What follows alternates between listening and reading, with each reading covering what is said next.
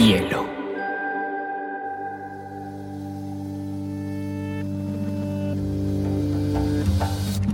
Coincide con la noción de estilo tal como se diccionario. La lectura debe ser una de las formas de la felicidad y no se puede obligar a nadie a ser feliz. Pero no tengo idea de lo que va a suceder después. Entonces, mi libro debe escribir esa situación. Y digamos que lo es, el cuento se escribe así. Y a mí la, la cosa más importante que me ha pasado en la vida ha sido aprender a leer una pizca de exageración en esa frase. Hola a todos, hoy tenemos un episodio muy especial porque tengo una precursora del podcast en Colombia. Es profesora de yoga, periodista, experta en crecimiento personal, una emprendedora que es líder de opinión, Ana Isabel Santamaría, más conocida como Yoga al Alma. Qué felicidad, qué dicha tenerte en este espacio, querida Ana.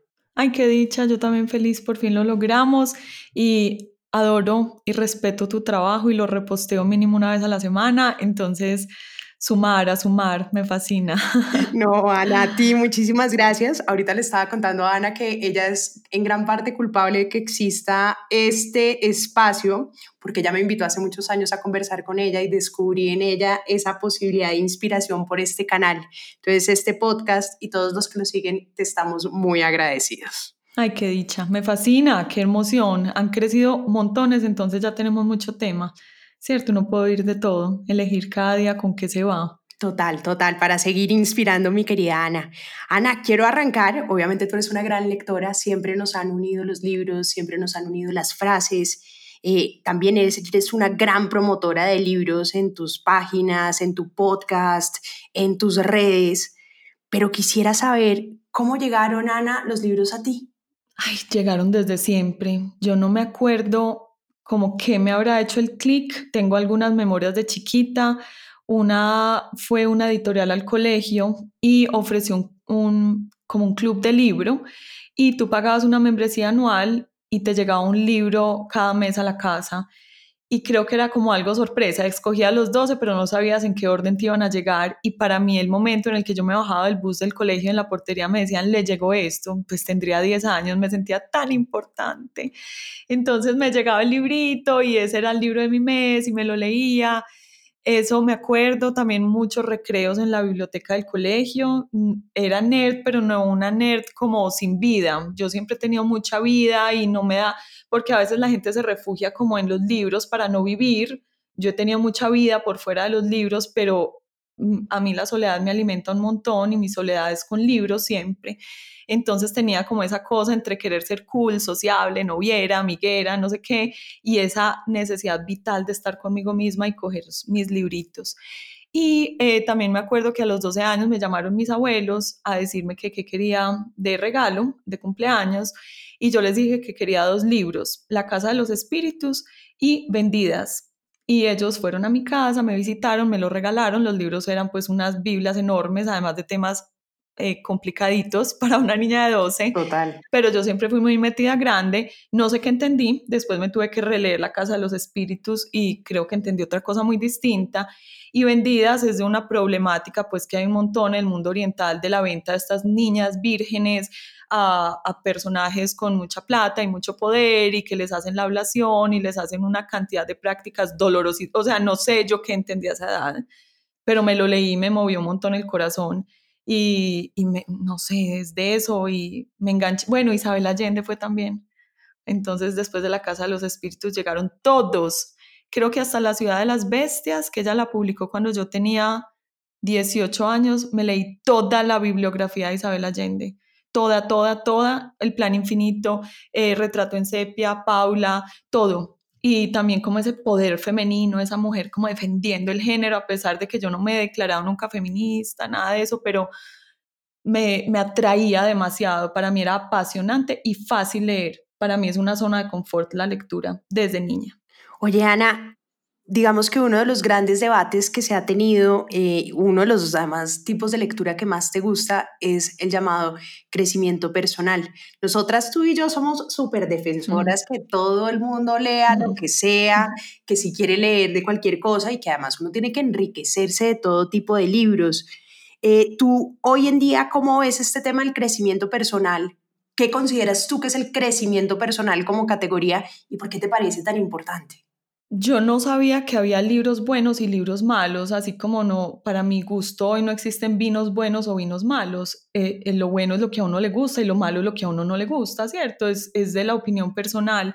Pero yo estudié comunicación social, que también es una carrera que se puede dar para una dualidad desde gente muy profunda y muy tesa en el mundo de las letras hasta gente supremamente banal que no encontró nada más para estudiar y es una carrera fácil, por decirlo así, ¿cierto? No es una carrera pues rajadora, difícil. En, en comunicación social oí por primera vez la expresión libro de supermercado, como que el libro de supermercado no merece mucha conversación, ¿sí? es como un libro barato, no pues de precio estamos hablando, obviamente. Eh, y entre esos cayó Paulo Coelho, del cual solo me he leído El alquimista, y me había fascinado. Podrá ser un cliché, podrá ser una fórmula, que yo creería que eso es lo que hace un libro realmente ser barato y es agarrar una plantilla y ponerle, no sé, personajes, historias prefabricadas, eh, quizá eso, pero, pero me gustaban mucho, me llamaban y me servían, me conmovían. Yo, a mí los libros no me entran por la cabeza y si me entran por la cabeza me aburren. A mí los libros me erizan, me hacen llorar, me conmueven, sueño con los personajes, me levanto y digo, ¿qué es lo que me tiene tan aburrida? Y claro que pelearon Clara y Jorge. Es una cosa, yo me leí Jane Eyre, no sé, 20 veces antes de graduarme del colegio y mi récord era que en la tarjeta de la biblioteca, que pues eso era físico, mi firma estuviera más veces que la de una amiga. O sea, y, que alguien me diga que un libro es bueno o malo, no sé. Pero hay otra cosa que me gusta mucho y es el cambio del nombre. Hasta que yo estuve en la universidad se llamaba autoayuda y eso sonaba mortal, pero creo que el crecimiento personal es distinto, es como la capacidad de autogestionarte. Yo no tengo nada en contra de los expertos, los psicólogos, los psiquiatras, los coaches, los médicos, pero siento que en una sociedad que es supremamente paternalista, que reemplaza al papá y a la mamá por los profesores y de ahí por la pareja y de ahí por el psicólogo, siempre estamos buscando quien nos solucione, quien nos valide, quien nos diga tienes toda la razón. Y lo que hacen estos libros de crecimiento personal para mi gusto es primero abrirte la cabeza de una manera impresionante y segundo ayudarte a gestionar tu universo, porque es que uno se va donde un psicólogo y por más que él o ella sean espectaculares y tienen una visión no tan inmiscuida en tus asuntos y te pueden guiar sin ese apasionamiento que siente uno cuando está en un momento difícil, pues igual no viven tu vida, no sienten tus sentimientos, no saben el nivel, el tamaño de tu dolor, así tu historia sea igual a la de la persona que acaba de salir de la cita. Entonces, soy gran apasionada y defensora de una sana autosuficiencia y creo que el, el crecimiento personal es para eso, porque nadie te tiene que cargar, tú no te casas con alguien para que te resuelva la vida y te diga que vales mucho, que por más que alguien sea el presidente del banco más importante del país, dentro de nosotros, de todos, existe una sospecha de que no somos como tan fáciles de querer o de que no nos merecemos muchas cosas, así nos vistamos como nos vistamos y seamos quienes seamos. Entonces es como, sí, es la tarea con nosotros mismos, para mí debería ser hasta una materia del colegio. Es una tarea, o sea, yo al mundo no lo quiero encartar con mis asuntos maluquitos. Yo quiero salir al mundo no totalmente sana, pero lo menos rota posible para compartir lo, rico, lo, lo, bueno, lo aportante.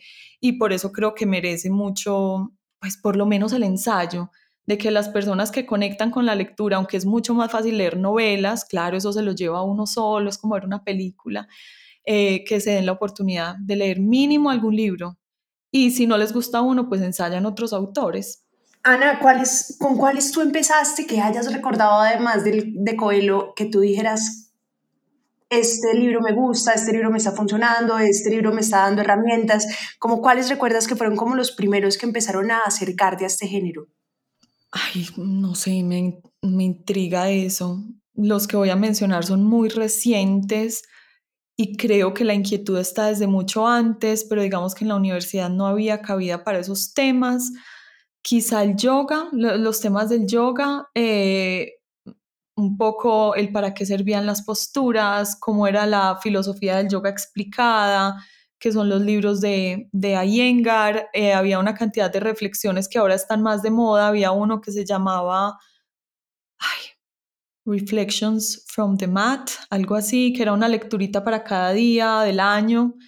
Eh, algo así. Pero más recientemente creo que ya con toda la fuerza Borja Vilaseca, que me parece gran autor, gran exponente, este hombre sí que ha abierto autopistas completas y que lo hace de manera muy, muy bacana, muy, muy es charro, es gracioso, es, eh, es un payaso, entonces entretiene porque como ya dije, estos temas son muy densos, creo que con él terminé de encarretarme de este tema totalmente. Los libros de ese hombre son impresionantes. Hay uno pues que nunca pegó y en la pandemia cogió una fama que se llama ¿Qué harías si no tuvieras miedo? Y además que tiene un título, es que todo lo, lo malo es que tiene un título mega cliché, ¿cierto? Entonces como, ay, pero uno empieza a leer ese libro y como ese hombre explica la economía, la relación de la economía y la ecología, en qué está sustentado el sistema económico actual, por qué nosotros podemos elegir estar en el sistema sin ser del sistema, o sea, wow, las reflexiones de ese libro son de otro planeta.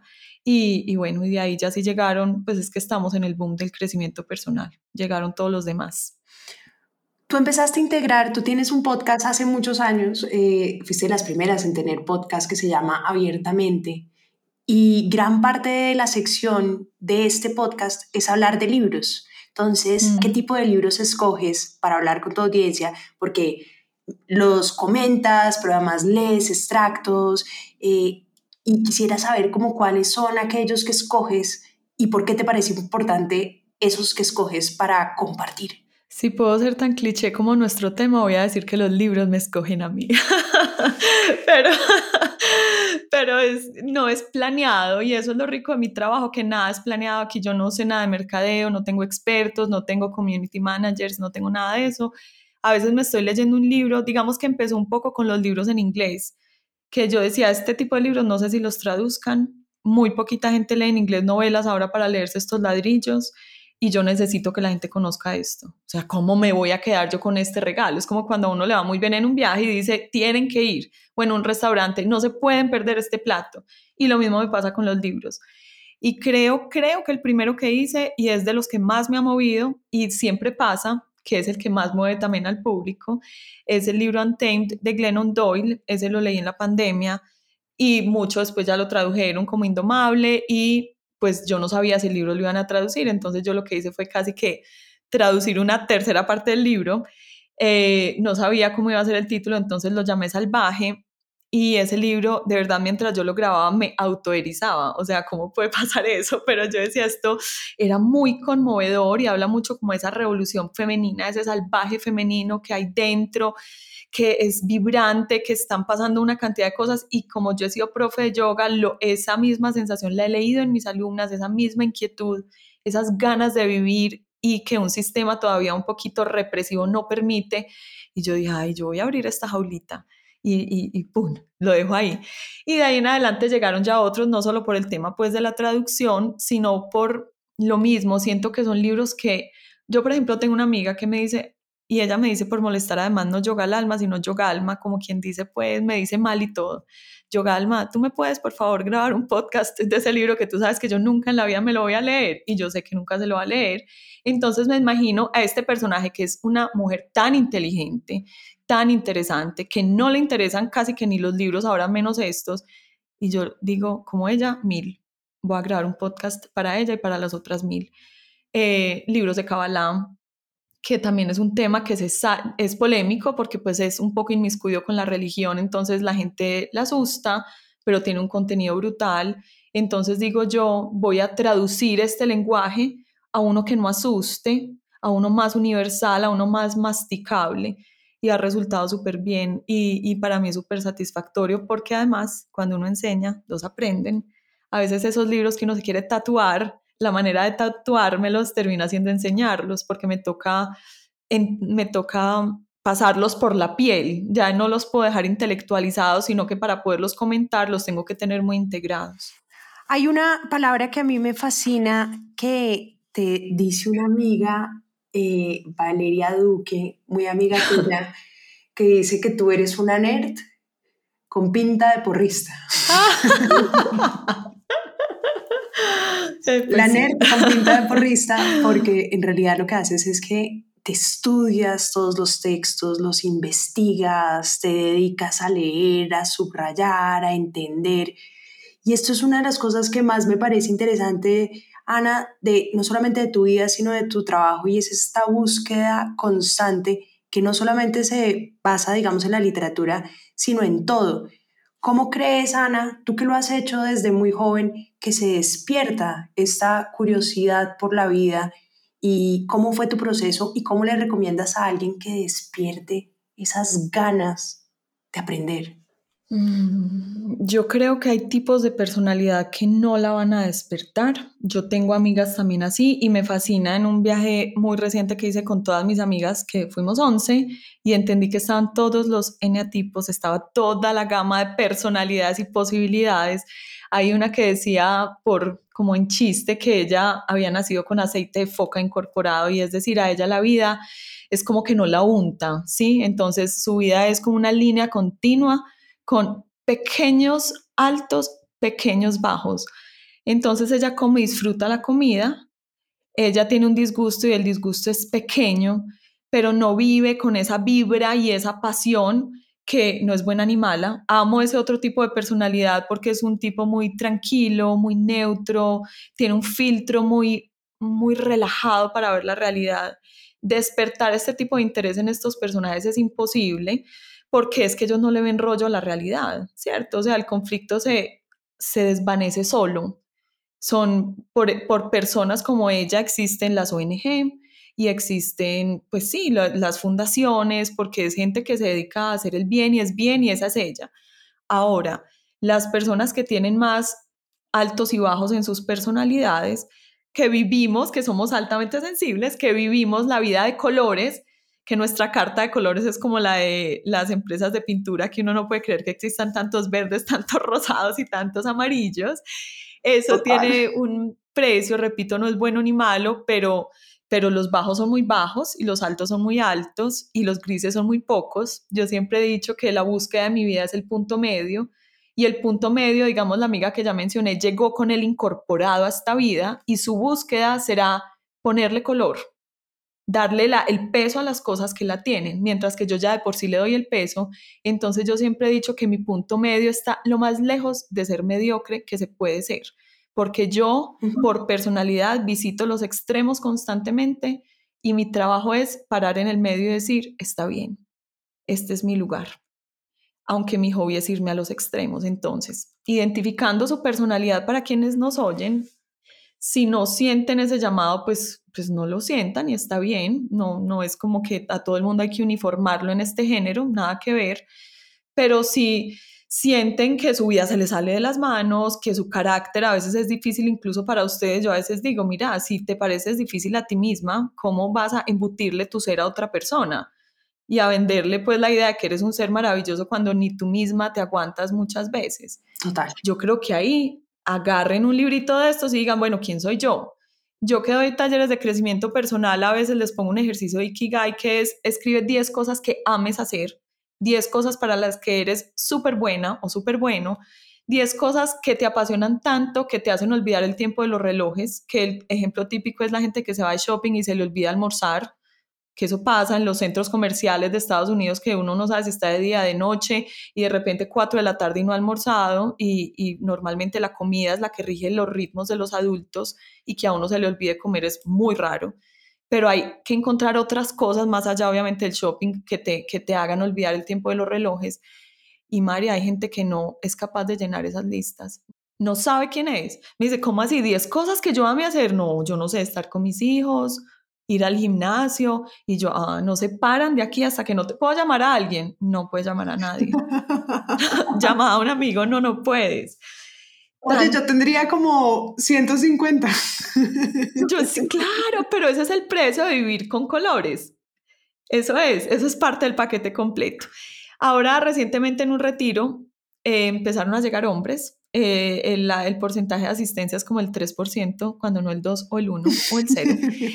y en este último que hicimos en Bali en este año, fue muy linda la conversación al final con este hombre que además fue con su esposa y dijo, yo venía muy escéptico, me daba mucho miedo, era un retiro de yoga, pero tenía como tema central el libro Anatomía del Espíritu de Caroline Meese. Y él decía como que, Ay. y al final nos dijo, mira, a nosotros siempre nos han enseñado estos temas relacionados con la empresa, ¿sí? Va un experto a la empresa y nos dice cuáles son los, las fortalezas, las debilidades de la empresa, la visión, la misión. Y nosotros le decíamos, claro, pero ¿quién es la primera empresa? Tú. O sea, cuando uno va y pide un puesto, ¿de qué tiene que hablar? De sus fortalezas, de sus valores, de lo que le falta, de cuáles son sus innegociables.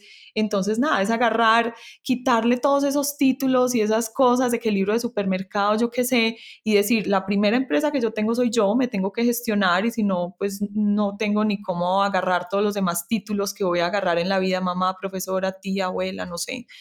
Y gestionar esa empresa. Y creo que este género es espectacular para hacerlo.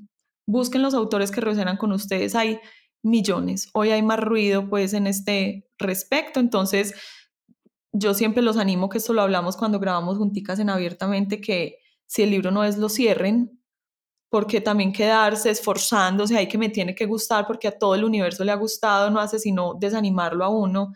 Y sobre todo en el tema de la lectura, si no hay placer, no hay aprendizaje. Completamente. O sea, el placer es como el, el gran canal para que esa información entre a chorro en el cuerpo. Ana, tú has sido una mujer muy, muy diferente en Medellín, porque claro, vienes de una familia tradicional, de una familia tradicional, de un colegio tradicional, eh, de una cultura muy conservadora, pero obviamente te convertiste en esta yogi espiritual, emprendedora, empresaria, como muy salida del molde. Y siempre me he preguntado si los libros te ayudaron a a salirte de ese molde y a construir como una versión única de quién es Ana Isabel Santa María. Sabes que nunca me había preguntado, pero sí, definitivamente sí. Ahora me acuerdo que de ese primer libro largo que les conté de La Casa de los Espíritus, me acuerdo que hablaba de Clara, que era esta abuela clarividente, que veía espíritus, eh, y esta otra mujer que se llamaba Rosa, que tenía el pelo verde. A mí siempre estos personajes un poco salidos de la realidad me llamaron la atención y los admiraba profundamente. Este permiso, a pesar de yo ser educada en, una, en algo tan racional, este permiso de pasar al lenguaje mágico, uff, wow, eso resonaba conmigo, aunque no tenía pues ningún referente externo donde apoyarme. Creo que los libros fueron los que alimentaron ese cerebro mágico que también me habita.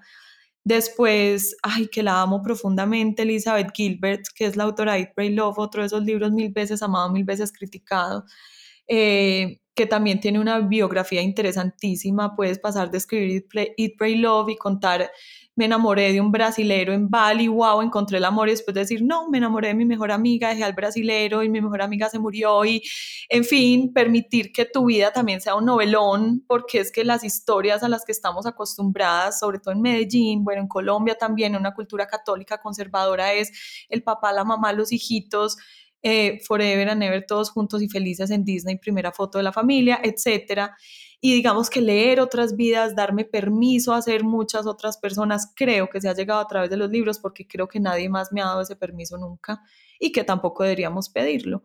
Y con el tiempo entendí que yo podía hacer una caja infinita de contradicciones, que la, lo soy, a mucha gente no le encajo y a la gente le inquieta, a la gente que no puede describir ni meter en una cajita precisa. O sea, yo puedo ser una niña buena, lo soy, pero también una niña salvaje, lo soy, Puedo ser una yogi, sí, pero no quepo en el prototipo de yogi porque no soy ni marihuanera, ni tengo rasta, ni soy la que me va a dejar las canas, no me gusta, no lo critico, pero no me gusta. Entonces soy, yo me río y digo, soy yogi pinchada. Y, y soy un poquito estereotipada en muchas cosas y además tengo carita como de niña buena, pero yo también tengo un potro salvaje por dentro que he sacado a pasear muchas veces y tengo una ironía y una crítica que me enseñó el periodismo para escribir, a veces soy ácida, entonces la gente a veces se ofusca y dice, pero no te burles y yo no me estoy burlando, pero yo necesito sacar ese, tengo esa cosita también en mí y los libros me han dado el permiso de no, de, sí, de ser yo y de reconciliarme con ese hecho de no, no caber en las cajas perfectas. Creo que sí hay muchas autoras, sobre todo mujeres, que admiro en ese sentido. Yo después leí que Isabel Allende le decían que era un poco un Gabriel García Márquez, que también es muy injusto que a una mujer con semejante trayectoria le digan pues que es como la seguidora de, creo que ella se merece su propio camino, pero después, mucho más tarde, llegué a Gabriel García Márquez y tiene ese mismo pensamiento mágico mezclado con ese lenguaje periodístico Y sí, uno va cogiendo un pedacito del uno, del otro, del otro, y dice, yo admiro esto. Y no es que los copie, sino que permite que nazca ese pedacito de esa persona que ya existía en uno, pero que estaba como una semilla, como un frijol seco, sin germinar. Y al leer esos libros, esos cuentos, ese realismo mágico, esa literatura también un poco de protesta, de América Latina, de como ese lenguaje un poquito de resentimiento que hay en muchos autores de América Latina, permite que esos frijolitos internos empiecen a, ay, sí, eso puede germinar en mí y dan mucho permiso. Amo la literatura por eso.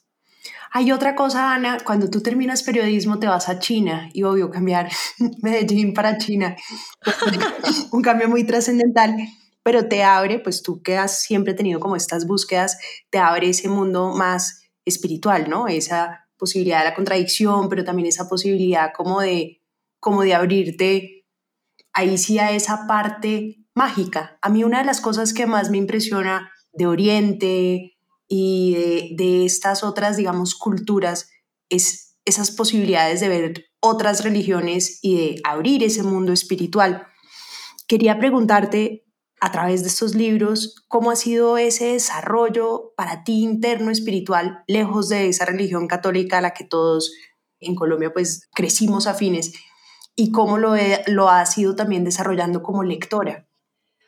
Como lectora, creo que es uno de los géneros que más, bueno, no sé si se puede llamar un género, uno de los temas que más me ha llamado y que ha sido un lugar común para mí, todo lo oriental. O sea, Mil soles espléndidos, Las vírgenes del paraíso, Vendidas, que ya lo mencioné, eh, de parte de la princesa muerta, El jardín de Badalpur, Pasión India.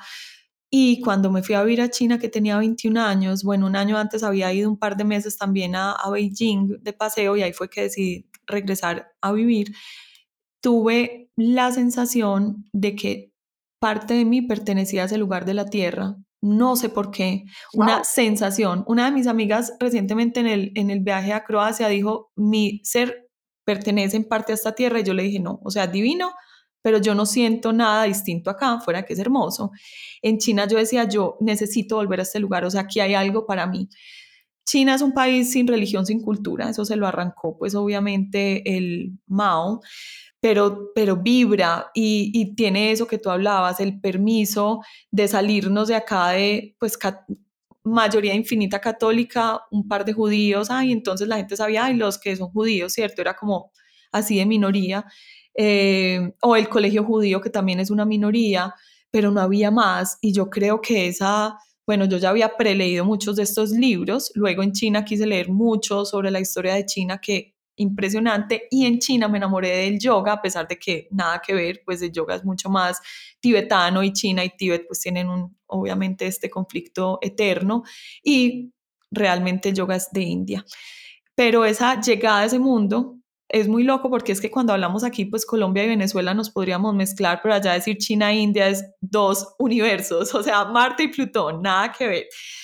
Pero digamos que fue el tiempo que empecé allá, allá mismo a hacer yoga con mucho juicio, eh, ver otras posibilidades de otras religiones, otros templos, otras maneras de adorar, ver que los budistas, también pues fui a India y los budistas, los hinduistas hacían ofrendas en... Pues, de verdad, frutas, flores, arroz, eh, billeticos envueltos, el incienso, esta mezcla de los sentidos, ver la cultura tan inmiscuida con la religión, que aquí es como que la gente es gente y el domingo va a misa y se sale de misa y es otra vez gente y la cultura nada que ver y allá es el traje de la religión, es el traje con el que vas a comer, con el que te levantas, con el que te acuestas. No sé, eso me envolvió, los olores de esos templos, las, los monjes budistas, no, e, eso me, sí, me envolvió, ya lo había leído y fue como, como llegar y aterrizar en el paisaje de tantos libros leídos al respecto.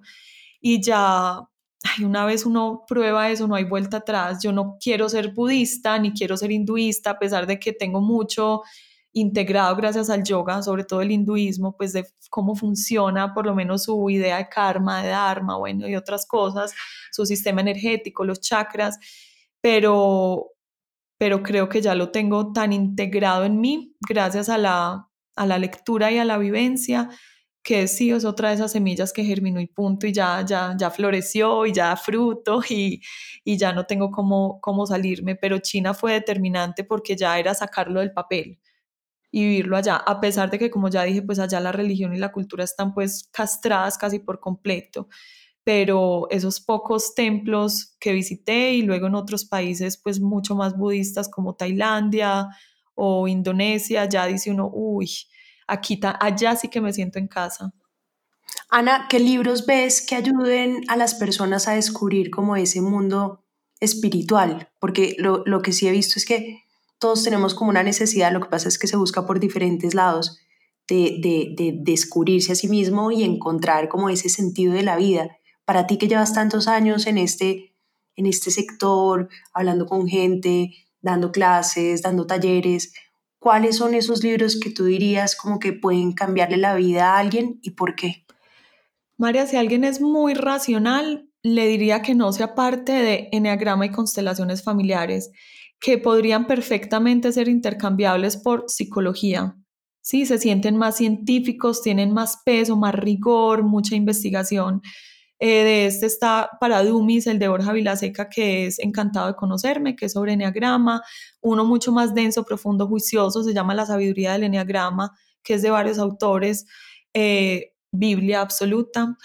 Y de constelaciones no hay muchos que yo sepa, pero recientemente se puso de moda uno que se llama Este dolor no es mío. Y además tiene ejercicios, bueno, se entiende como depende del lugar que tú ocupes en tu familia y de tu historia familiar, pues muchas de las cosas que brotan hoy en ti como incómodas, inconvenientes, que no encajan, tienen que ver con ese lugar que tú ocupas en tu familia o con tu historia familiar. Entonces siento que es una buena manera de aterrizar en este mundo todavía en lo racional. Y bueno, sé que esa es la puerta de entrada para muchas personas hoy. Quienes tengan mucho más comodidad con el lenguaje mágico, me gusta Libera tu magia de Elizabeth Gilbert y me da mucho pesar la traducción, me parece mortal ese título, el libro se llama Big Magic y es wow, qué librazo.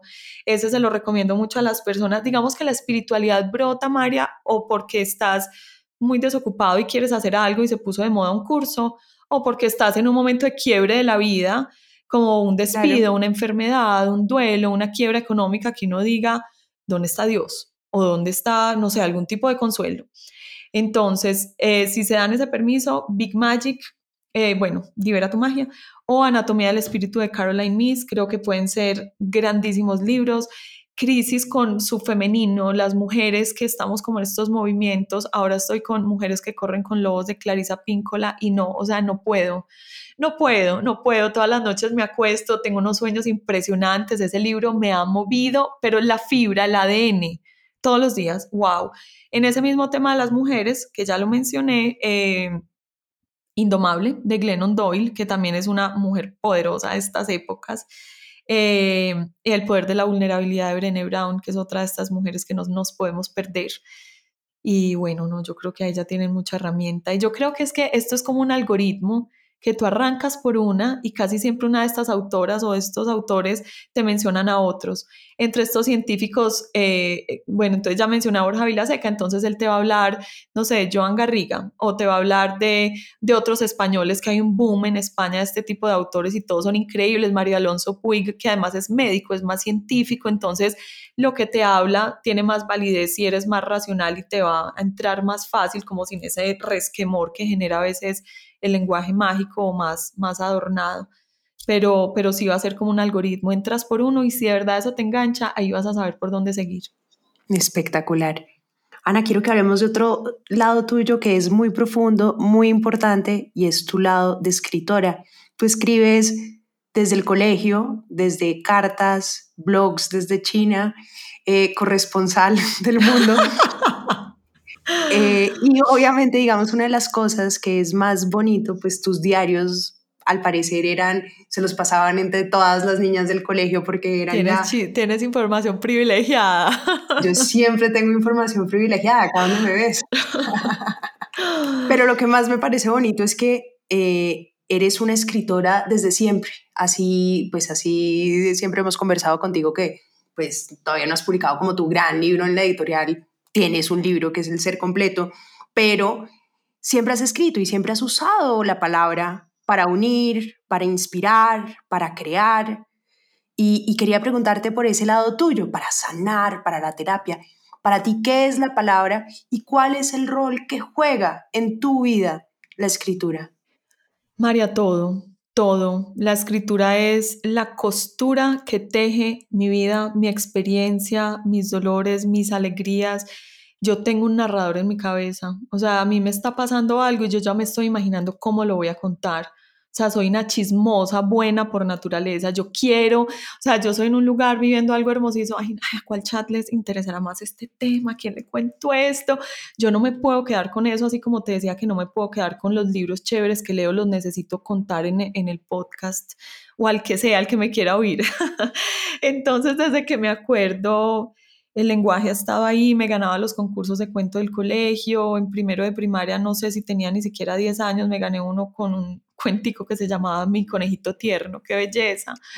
Eh, después una vez me sancionaron porque le escribía poemas a una amiga en el salón y la profesora leyó la carta y se puso furiosa conmigo y, pues yo era súper juiciosa, entonces esa sanción me, me dolió un montón. Leía en los actos cívicos, hacía mucho este tema de protesta, me acuerdo que cuando fue la, eh, pues esta cosa horrible de las Torres Gemelas, escribí algo como de que me parecía increíble que hoy medio mundo llorara mientras había alguien al frente de una televisión diciendo lo logramos, lo hicimos bien, viva por nosotros, o sea, había alguien realmente celebrando mientras medio mundo estaba en, tragedia. Eh, no, el lenguaje estaba ahí siempre. Eh, el lenguaje escrito sobre todo, pero ahora me gusta mucho hablar desde que, desde que tengo el podcast. Eh, escribirme sana, cuando no estoy siendo capaz de escribir, ya entendí que algo está pasando conmigo, me entrego a una normalidad que no es chévere para mí, es una normalidad que a veces he usado para adaptarme y no sentirme distinta y para ser común y corriente, que no tiene nada de malo, pero no funciona para mí ni es el lugar donde florece mi alma pero siempre que estoy viviendo mi vida auténtica, sea en alegría o en dolor, porque pues fluctuamos siempre, las letras salen solas. Entonces a veces eso lo quiero compartir en Instagram, no porque me, a mí me importa cero si eso tiene 800 likes o 1900 o, o 13000, pero cuando yo escribo algo auténtico, la satisfacción que tengo es inmensa. A veces ni veo si gusta o no gusta. Y después de eso veo que a la gente le gusta y que además comentan. Yo digo, wow, o sea, todos somos demasiado parecidos. A veces escribo solo para mí, eh, escribo muchas cartas, cuento muchas historias. Ese es mi lenguaje. Así como otra gente es experta para bailar y yo, los, yo miro a una mujer que baila como con la cintura quebrada y yo digo, Dios mío, ¿cómo hacen? Pero también entendí que ella o él están en su elemento y mi elemento es el lenguaje escrito. A mí agarrar un lapicero y abrir un libro sin líneas, que también tengo esa manía, me gusta el lapicero negro y la agenda sin líneas, y cuadriculado no me regalen nada porque me da un ataque, me acuerda clase de matemáticas. a veces hacen unas agendas divinas en la portada y, por dentro es cuadriculada y yo digo, no, no hagan eso, por favor. Eh, y me prestan eso y, me sale, me fluye, me gusta, a veces dibujo cositas, pero son horrorositas, pero también me sale ese lenguaje. Necesito plasmar, como que siento que ahí vivo. Oye, tú tienes un libro que se llama El Ser Completo, que no, no lo pueden buscar porque no se consigue en librerías, pero de pronto con Ana, Ana sí se los vende. Y es una mezcla que tiene como esa mirada integral de la vida, esa filosofía integral de la vida. Cuéntanos un poquito, Ana, ¿cómo ves tú esa combinación de lo importante que es mezclar todo, desde la lectura, la nutrición, el ejercicio, la conciencia? ¿Y cómo ves este libro que construiste como una herramienta? El ser completo corresponde a un momento de quiebre en el que yo llevaba 10 años siendo profe de yoga, solo profe de yoga, y sentía que se me estaba marchitando como la mitad de mi alma. Eh, entonces cerré mi escuela de yoga y decidí que, que, quería hacer algo más y ese algo más en ese momento se presentó como ser ama de casa y mamá. Tenía un deseo profundo de ser ama de casa y ser mamá.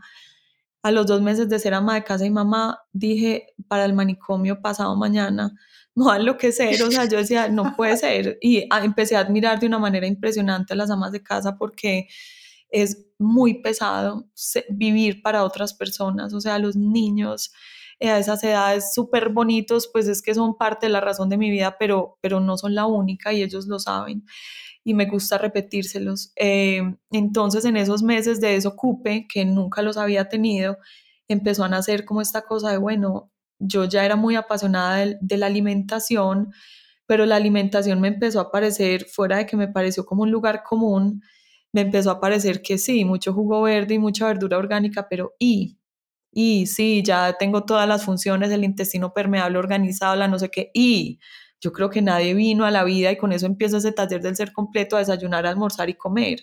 Qué aburrición, ¿cierto? Digamos que cuando somos chiquitos nos llaman a comer y es lo peor que nos puede pasar y cuando somos adultos muchas veces lo mejor que nos pasa en el día es un buen almuerzo. Entonces yo decía, no, aquí hace falta algo más. ¿Quién es ese otro ser aparte del que cumple como con todas esas reglas de la alimentación que hay hoy en día? Y bueno, ahí obviamente llega lo que es el ser en la mente, esa mente que nos manda, que nos rige, que nos cuenta historias del mundo de afuera y que la mente no se queda sola, es como la mamá de las emociones y manda una cantidad de reacciones químicas al cuerpo que nos hace actuar y hasta ahí todo muy bien y dije yo voy a tener que tocar temas sensibles que no me gustaba porque a mí me da mucho susto generar polémica, que era ya entrar en, bueno, también soy un ser energético, hay energía porque todos la podemos sentir y hay un ser espiritual y hablemos de espiritualidad sin entrar en religión, o sea, ¿qué estoy haciendo acá? ¿Cuál es mi sentido de trascendencia? ¿Cómo me siento yo? ¿Dónde estoy en mi elemento? ¿Quién es este ser?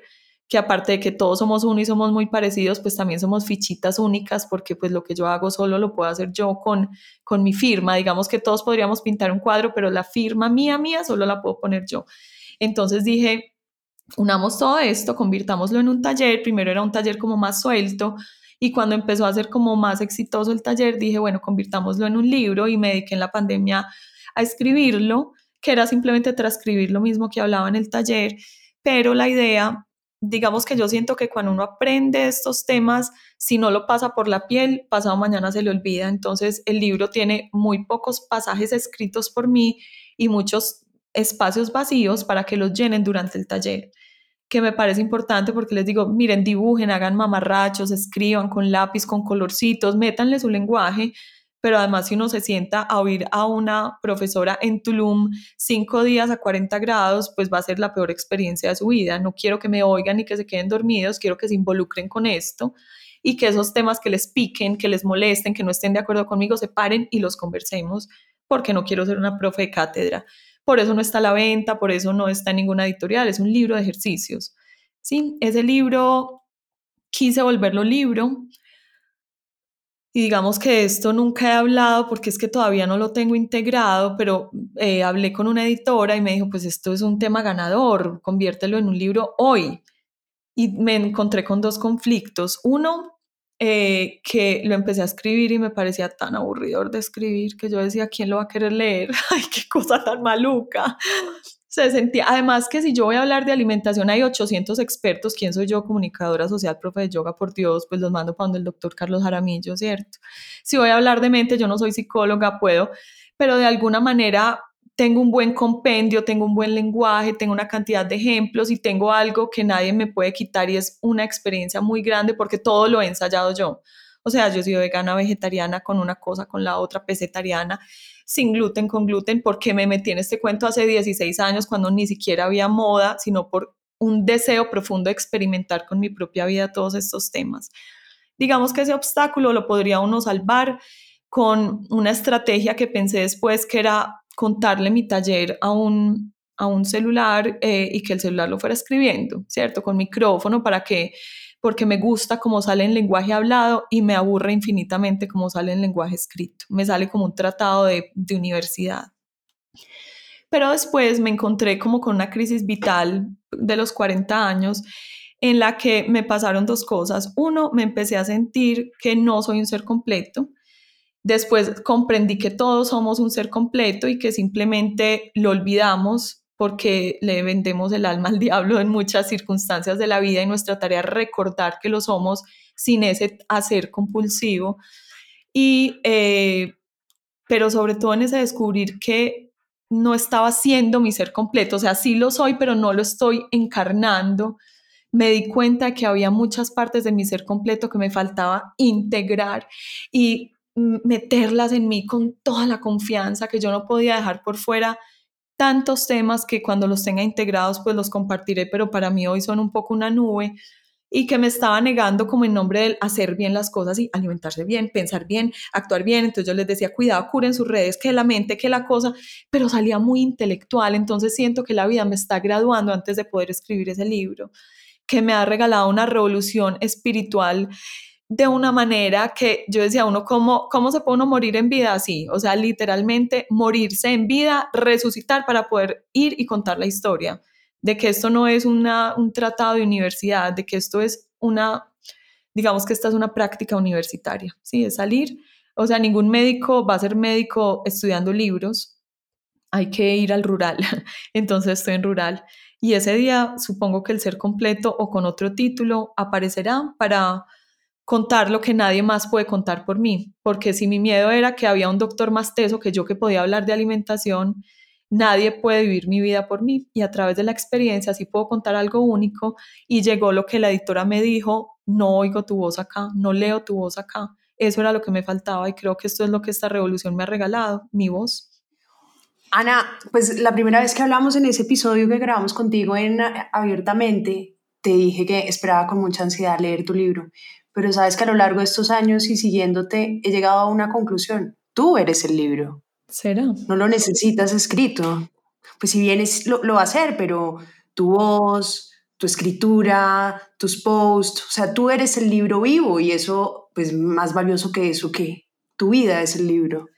Tienes razón y suena lindo y de pronto dentro de esta tarea mía de hacer las cosas como distintico, eso es, que no necesariamente es volverse uno como llenar el, el, escritora, porque muchas veces yo digo, es que yo me sueño con ser escritora y la gente me dice, pero si ya eres, y yo no, no, yo no soy porque no tengo libro, pero realmente es como este permiso que también nos da este podcast, que antes si no te contrataban de Caracol Radio no eras locutora, pues lo eres porque lo haces, ¿sí? Y eso ya te lo, te lo da. Escritor es quien escribe, ¿sí? Así no, es, no esté el libro y no exista todavía y, y sí, entendí eso y sabes que qué lindo que lo pongas en palabras, que que finalmente si yo no lo, si no lo vivo, no lo puedo contar y no quiero narrar la historia de otras personas ni hacer ruido en ese mundo editorial que está pues ya tan repleto de cosas. Eh, si algún día siento que esto puede aportar o que necesito desembuchar, porque tampoco tiene que ser pues como una cosa altruista, ese día creo que eh, Michelle Obama lo decía de, de Barack en el libro de ella de Becoming, que Barack tenía la habilidad ella, es que en inglés suena más lindo como speak his mind, es como que su mente tuviera traductor directo al papel. Entonces, eh, el día, yo tengo todo el libro acá escrito adentro y el día que logre desembuchar, no hay otra palabra más bonita, lo siento mucho, eh, creo que será muy, muy lindo porque yo siento mucho las cosas y, y, me he dado cuenta de que cuando logro quitarle como el, ¿qué van a decir? ¿Qué ridículo es? Me voy a sobreexponer, ¿qué van a pensar? Tú, tú, tú sale, salen, bueno, cosas chéveres. Total, estoy totalmente de acuerdo contigo, Ana. Ana, tú arrancaste diciendo, y siempre lo has dicho en muchas ocasiones, que no eres feminista. Sin embargo, todo tu trabajo personal, tu desarrollo, tu crecimiento, tu fuerza, el apoyo que tienes con miles de mujeres en comunidades, toda tu comunidad es absolutamente feminista. Eh, y quería preguntarte cómo ves, pues independientemente del término, poniéndole o no poniéndole el nombre, ¿Por qué ves tan importante esta revolución de las mujeres rompiendo estos esquemas con estas herramientas? ¿Y cómo lo has vivido tú a lo largo de estos años con las mujeres que has ayudado, que son cientos y miles, con todo el trabajo que vienes haciendo a lo largo de estos 16 años? Juro que no ha sido estratégico, pero hace poquito entendí que incluso funcionaba como estrategia. Si yo entro a la sociedad donde yo vivo, donde yo nací y de la cual pues creo que no me puedo salir fácilmente, con cuentos muy raros, eso espanta, ¿sí? O sea, yo me pongo el disfraz y salgo con cara común y corriente y eso logra que la gente no se espante de entrada. Y pasa lo mismo con el lenguaje, digamos, de la gente que es demasiado ecológica, si llega a regañar por el pitillo, la gente lo ve tan difícil que se espanta, entonces no, digamos que ha sido como un camuflarme para poder desde ahí adentro contar la historia en parte por eso creo que no me declaro ni feminista ni defensora de los derechos de las diversidades sexuales. No sé, trato de no ponerme banderas porque no quisiera que me excluyeran, no por ego, sino porque siento que mi mensaje no se limita solo a eso.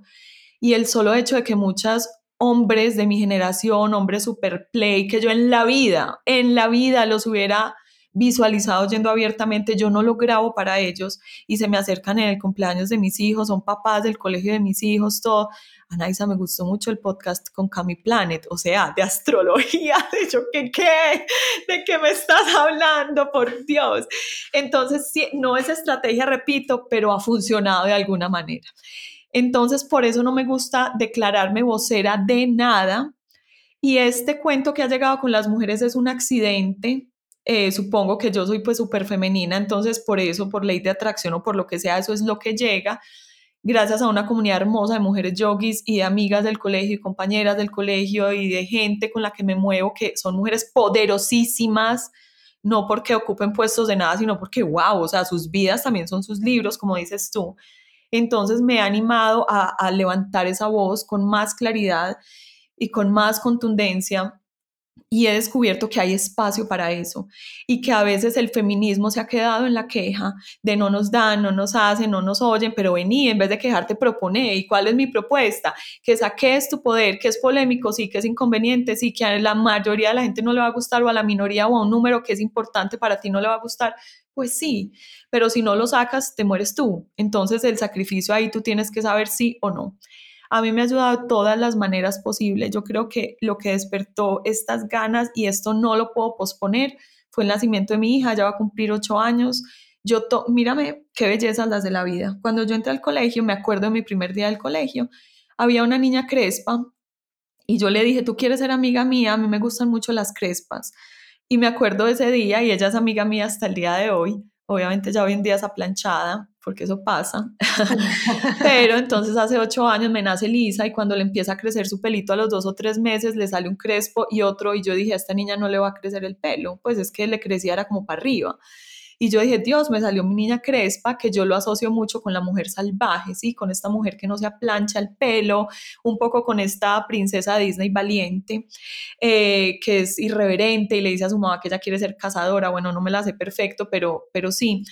Entonces, con ella recordé a esa niña no domada que yo fui alguna vez, eh, que pasé por todas las, eh, por todo lo que pasamos todas las mujeres de mi generación, que es un adoctrinamiento disfrazado de educación y soy súper crítica abiertamente de eso, no, pues no, digamos que no lo reprocho, sé que era lo que había en ese momento, pero yo dije, yo no quiero eso para mi niña, porque además la vi que ella cogía un micrófono a todo volumen a cantar, que ha sido bulliciosa, que expresa sus emociones con todos los colores como yo, y yo dije, yo haré lo que sea para que Lisa pueda ser esa mujer que yo no es que no pude ser, lo estoy aprendiendo a hacer así sea grande pero yo no quiero que ella pase por el proceso de castración y después redescubrimiento, sus procesos serán otros. Si yo puedo abrirle una puerta, que sea esta.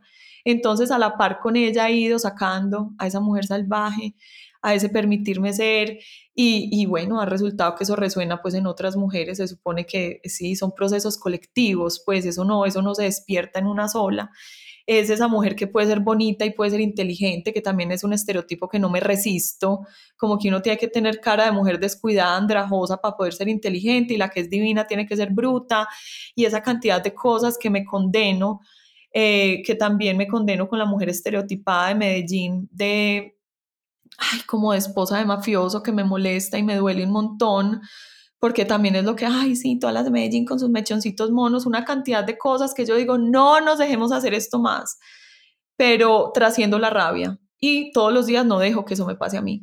¿Y cómo lo hago? Con mi voz, con mi trabajo, con, eh, con, con mi yoga, con mi espiritualidad, con mi niña, con mi hijo también enseñándole, mami, te vas a ir otra vez de trabajo, es que tú, esos viajes, sí, mi amor, tu mamá tiene muchos amores de la vida. Uno son ustedes y otro es mi yoga, mi escritura y yo voy a sacar un libro y quiero que ustedes vean mi libro más adelante y me voy a encerrar a grabar y cierro la puerta porque la mamá tiene vida más allá de ser mamá de ustedes, así me desbarate de amor por ellos.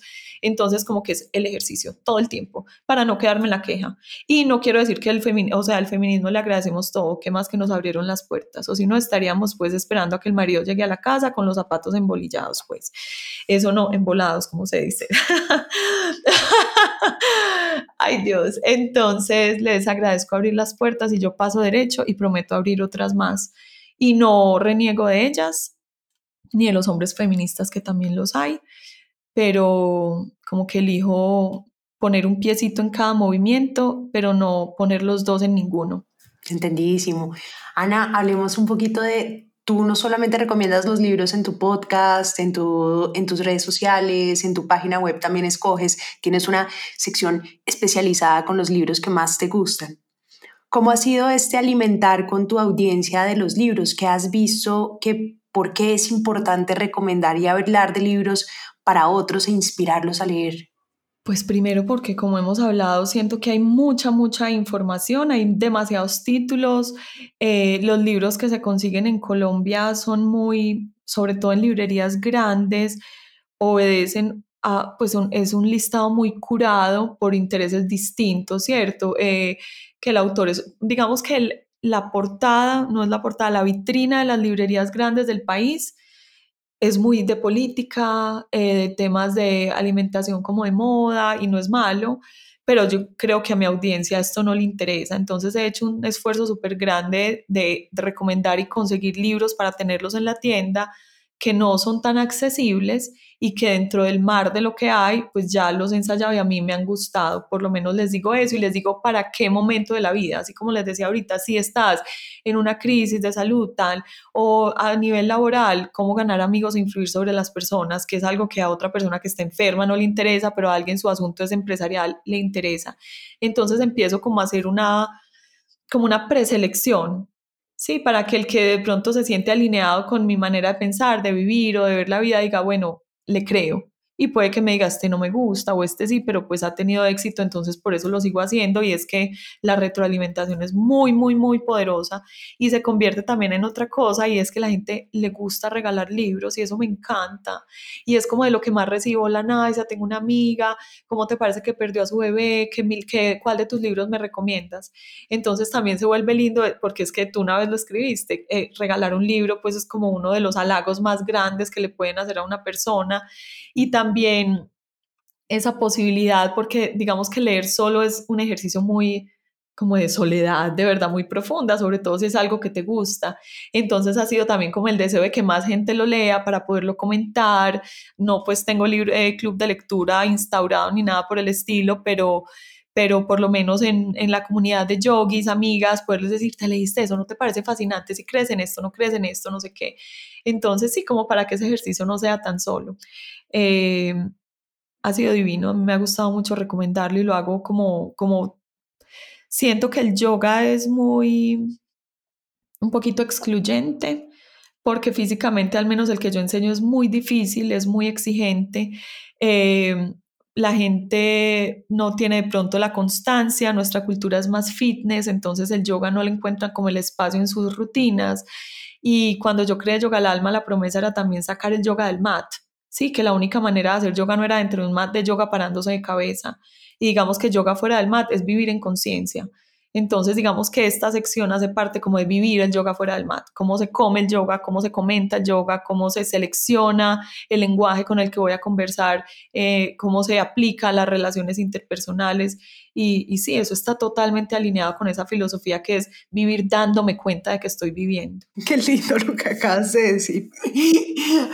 Ani, ya pasamos por casi todas las categorías de libros. Me falta otra que eres una gran lectora, literatura de ficción esa novela, por ejemplo, la novela romántica de las mujeres que compran flores que me la regalaste y es también una de nuestras invitadas en estos días va a salir, eh, pero también novela histórica, poesía. Cuéntame en qué momentos en esta filosofía de yoga en los espacios, en qué momentos usas estos otros géneros literarios y para qué. Los que he metido en los últimos años que me he vuelto más ávida de crecimiento personal han sido regalos alguien me dice, te vi aquí y me lo leí. Cuando me dicen, te vi acá, pues yo digo, también creo en la voz de esa persona y para mí es como, una, es como salir a vacaciones. Delicioso. El cerebro descansa un poquito, no tengo que tener el lapicero para subrayar cada dos frases. Eh, aunque también es rico, también hay frases preciosas ahí. Entonces llegan de esa manera, llegan como un descansito, llegan también porque me, me hastío de lo otro, a veces también en la espiritualidad y todo tan profundo, yo a veces digo, tráiganme una cosmopolitan, necesito parar. necesito parar con este tema. Entonces, sí, de esa manera han llegado y, ay, mujeres que compran flores. No, es que Vanessa Montfort, su lenguaje, ¿sabes qué me impacta? Es el lenguaje menos estereotipado que yo he conocido en mi lectura junto con Educated de Tara Westover que digamos de esta autora de Educated entiendo que su lenguaje es lo más raro del planeta porque ella no pasó por el sistema educativo, a ella la educaron en casa, unos mormones, etcétera, pues entonces uno entiende que los clichés no entraron a su lenguaje, pero yo no entiendo. No, y ella se autoeducó. Además, se autoeducó, pero yo no entiendo cómo Vanessa Montfort hace para describir lo que uno describiría con las mismas palabras, pues que yo sé que suena en chiste como ojos de esmeralda y labios de rubí, ella puede contar lo mismo, pero tiene una descripción, una narrativa. No, no, me gusta demasiado. Entonces también me pasa así, que a, eh, mí me regalaron fue el otro, el de la metamorfosis, no me acuerdo cómo se llama. Eh, y dije yo, ay, no, esta mujer hay que leerle más cositas. Entonces ahí me fui a mujeres que compran flores y me voy yendo así. Eh, otra persona me dijo, se ganó un segundo puesto, no sé, Alfaguara Cristina Campos, creo que se llama, Historias de Mujeres Casadas. Entonces también fue un descansito que hice este año y me lo devoré, porque también al disciplinarse uno eh, leyendo ensayo y cosas tan densas, lo otro es, puff, fluye delicioso. Y antes de arrancar en este cuento, sí, como te digo, Isabel Allende me la devoraba, me gustaba demasiado, me leí mucho de García Márquez, Ay, ¿a quién más habré leído? Bueno, no sé, mucha, mucha cosa. Esta biblioteca está llena de cosas divinas. Bueno, y este cuento de la literatura eh, digamos que puesta en Oriente, con escenarios orientales, wow, cuando le hablaban a uno de esos mantos, de esos rituales, de los azahares, es que a uno le olían los libros, eso era deliciosísimo de leer. Entonces, eh, de esa manera entra, entra como un placer. ¿Qué libros, Ana, te hacen llorar? Ay, me hizo llorar. Del último que me acuerdo es Una voz escondida. Eh, ese me agarró con los niños muy chiquitos y habla de un niño que en la primera página dice, lo narra el niñito, dice, tenía siete años cuando supe, cuando me enteré que era tonto, algo así. Entonces es desde su voz, un niño que, que se le dio pues como un mutismo, dejó de hablar y como oía que los adultos decían, es que es bobo, o sea, creían que él no estaba ahí, bueno, y él cuenta a sus amigos imaginarios y cómo llega a su habitación después de un día difícil. Y un día muy especial que además me acuerdo porque yo tengo un par de escenas parecidas en la infancia y el papá y la mamá tienen una cantidad de discusiones al respecto, pues claro, la mamá lo defiende, como siempre hacen las mamás que los meten en las salitas y el papá pues preocupadísimo porque ese niño pues es de esconder, pues entre comillas. Entonces llegamos a esta escena en que tienen una salida familiar, tienen otro hijo que sí es funcional, pues en lo que a esto se refiere. Y el papá dice, él no va y no va, y como el niño se queda, y el papá se va en el carro sin él, y yo, pues primero yo fui esa niña alguna vez, no por mi papá, sino por otro personaje de la familia que invitaba a todo el mundo menos a mí, me dejaba en el parque sola y... ¿Y por qué no te llevaba? Yo le caía súper gorda por ser lo que soy, irreverente. No te puedo creer. Sí, sí, sí, supremamente mal. Eh, eh, esperemos que esa persona se sienta muy mal hoy en día después de ver. No, no creo, pero sabes, no importa, pero lloré ese día por la niña que se quedó en el parque cuando todos los primitos se montaban al carro y lloré por mis hijos porque uno ay Dios, los niños, la agudeza con la que esos niños leen el mundo y los adultos hablando en susurrito pensando que son bobos, me, no, jamás me había conmovido hasta que tuve hijos. Y entendí que a esos niños hay que mirarlos a los ojos y agacharse y decirles las cosas como son y no con esas cosas que le decían a uno algún día vas a entender o eso no es tema de niños o retírense encima de los adultos, no. Y, bueno, me, me, sacó cosas, me movió obviamente fibras internas porque digamos que los otros me enamoran, tal cosa, pero con este sí, era en la peluquería haciéndome rayitos y llorando a moco tendido. Yo decía, ay, qué pena, pero no importa, necesitaba llorar. Claro.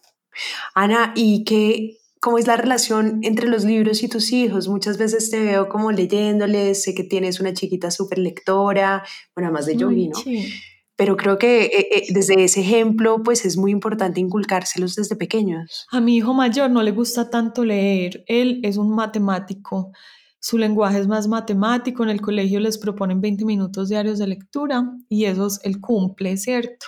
No se ha enganchado, en esta casa hay una biblioteca súper linda, eh, y yo decidí que los libros estaban siempre a la altura de los niños, eh, están en la estantería de más abajo para que ellos los cojan, los manoseen, los saquen y los libros no tienen filtro. O sea, si mi hija me, ella se enamoró de Roald Dahl, me dijo quiero otro y no se ha terminado Las Brujas o no se ha terminado, no sé, el, el gigante bonachón que se lo está leyendo y me dijo paremos en la librería que quiero comprar otro, sí. O sea, es un sí siempre, ropa no, chicles no, pero los libros son sin filtro. Entonces ha sido como la manera de incentivarles, siempre me ven leyendo, a veces me dicen, veámonos esto y yo, ay no, ustedes se pueden ver lo que quieran, yo me voy a acostar a leer, no por darles una lección ni poner un ejemplo, pero a mí la televisión me gusta, pero me aburre también mucho. No, no me aburre, a veces me entretiene y me preocupa la cantidad de tiempo que se me va. Entonces, yo creo que a través del ejemplo, Eli sí es súper lectora, le fascina, eh, y yo creo que también le fascina porque sabe que a mí me fascina y que me pongo muy feliz de que ella lo haga. Y creo que irá encontrando su propio, porque tiene una mente muy activa y todavía no se concentra mucho, pero irá encontrando, irá encontrando su manera. Eh, yo creo que la, la muerte de la, del amor por la lectura es la obligación. Obviamente en el colegio los tienen que obligar, pero pues ni modo que llegue la mamá y los obligue también y que se vuelva el momento maluco de no ir al parque, el momento maluco de que me apaguen la televisión, el momento maluco de... Eh, pero les llegará, no será, yo creo que les, les va a llegar porque pues no tiene cómo no. Y si no, pues entenderé, porque digamos que hoy hay una competencia demasiado grande en los aparaticos tecnológicos y, y es mucho más fácil y digamos que, bueno, el tiempo entre costuras, a mí me gustó más el libro pero, pero generalmente las series bien hechas, antes pasaba que era al revés que la película, era como, uy, te tiraste el libro, pero ahora que es un formato largo en series, esos vestuarios también elegidos, es como, y creo que por tiempo nos mantenemos muy ocupados, la mayoría elegirá la serie, pero, pero en esta casa se les propondrá siempre que arranque como a mí me ha gustado y como lo hemos hecho nosotros, arranque con el libro y después se ve la serie, la película o lo que sea. Esperemos, están muy chiquis, tienen 7 y 9 años, creo que están apenas en la, en la puerta de entrada de este mundo fantástico. Ana, muchísimas gracias por esta conversación, qué belleza de conversación.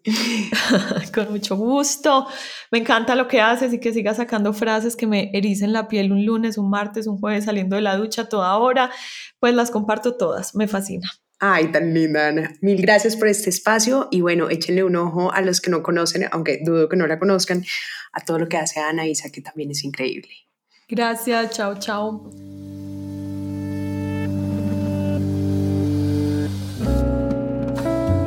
Este es un podcast para contagiar el amor por los libros, porque no hay mejor forma de incentivarlo que desde la divulgación. Ser promotor de lectura es un hobby pero también un reconocimiento y un agradecimiento implícito a aquellas personas que en nuestra vida nos acercaron a los libros.